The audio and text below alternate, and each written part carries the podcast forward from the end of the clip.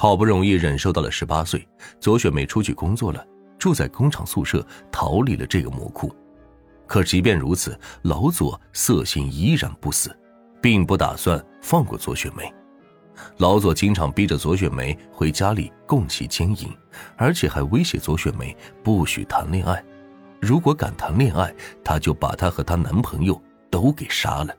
所以左雪梅尽管也喜欢秦家明，可不得不一再拒绝他的追求。后来左雪梅和秦家敏谈起了恋爱，还是被养父给知道了。左雪梅没办法，只好提出了分手。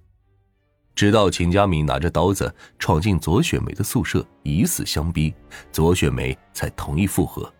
复合之后，左雪梅向秦家敏说了自己的遭遇。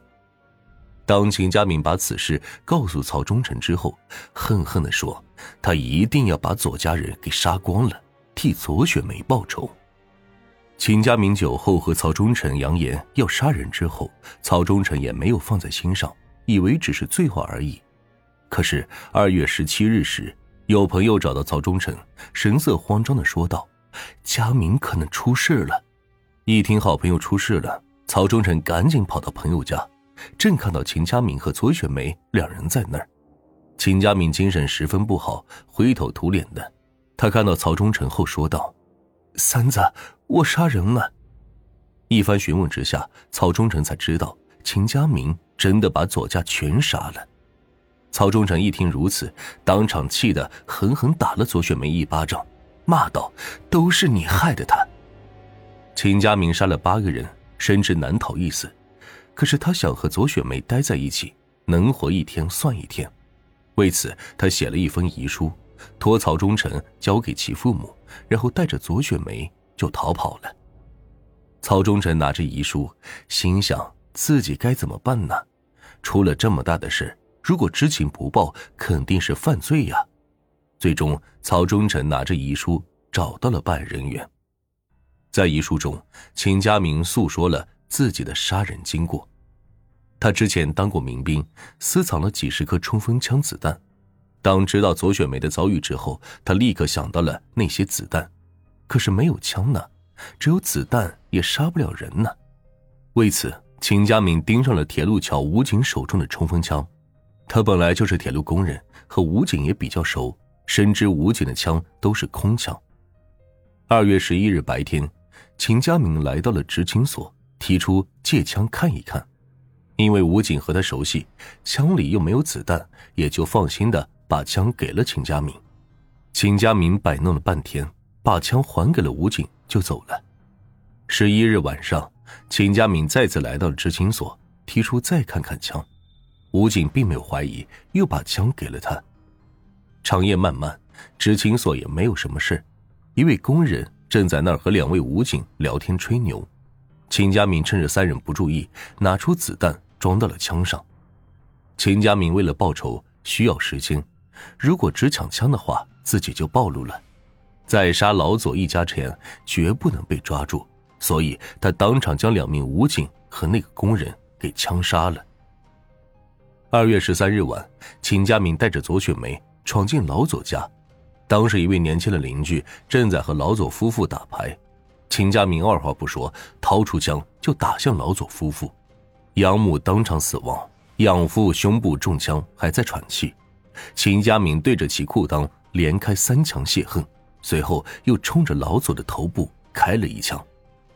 当时左雪梅求他放过邻居，可是秦家明却说：“放了他，我们都走不出这个院子。”邻居一听如此，吓得赶紧往外跑。秦家明追到院子里，一枪。将其击毙。左雪梅的养兄因为喝酒，并没有在家。为了斩草除根，秦家敏决定等他回来。到了凌晨四点，养兄终于回来了。养兄喝的是烂醉，看到院子里有个人躺着，还没有反应过来，就被秦家明给杀了。当灭了老左一家之后，秦家敏就要带着左雪梅逃跑，可这刚出门就碰到了一位老人。秦家明二话不说，抬手就是一枪，将其打死。办案人员看完遗书之后，确信秦家明的确是凶手，开始对其搜捕。当时车站还有各大路口都布置了警力，秦家明根本跑不出去。秦家明眼见如此，带着左雪梅跑到了刘俊义家。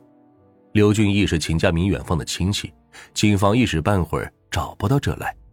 刘俊义看到秦家明拿着枪，心中起了怀疑。当他出门后，到处打听，才知道秦家明杀人了。刘俊义报警之后，办案人员让其稳住秦家明。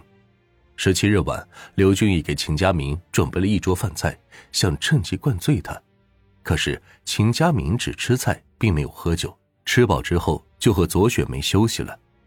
刘俊义眼见如此，借口炕上太热，别把子弹轰炸了，于是把枪放在了炕下面。秦家明看了他一眼，并没有说什么。随后，刘俊义出门，将情况报告给了埋伏好的刑警。经过研究，决定刘俊义负责抢枪，警方负责控制秦家明。布置完毕之后。刘俊义进了屋，趁着秦家明不注意，拿起枪就往外跑。秦家明刚从炕上起来，立马就被冲进屋的刑警给控制住了。至此，本溪二幺七特大持枪杀人案正式告破。秦家泯灭了老左一家，还牵连到五个无辜的受害者，罪大恶极，最终被判处死刑。左雪梅以包庇罪被判处有期徒刑。而刘俊义由于有重大的立功表现，相关部门奖励其三千元，并把他全家户口迁到城里，还给安排了工作。整个事件的起因就是因为老左色欲迷心，长期对养女强奸霸占，最终导致了这一惨案。女朋友遭此凌辱，秦家敏不抛弃，冲冠一怒为红颜，连杀八人，可悲可叹，更可恨。老左有罪。秦家敏同样有罪，只是那些无辜的受害者太过可怜，死的不明不白。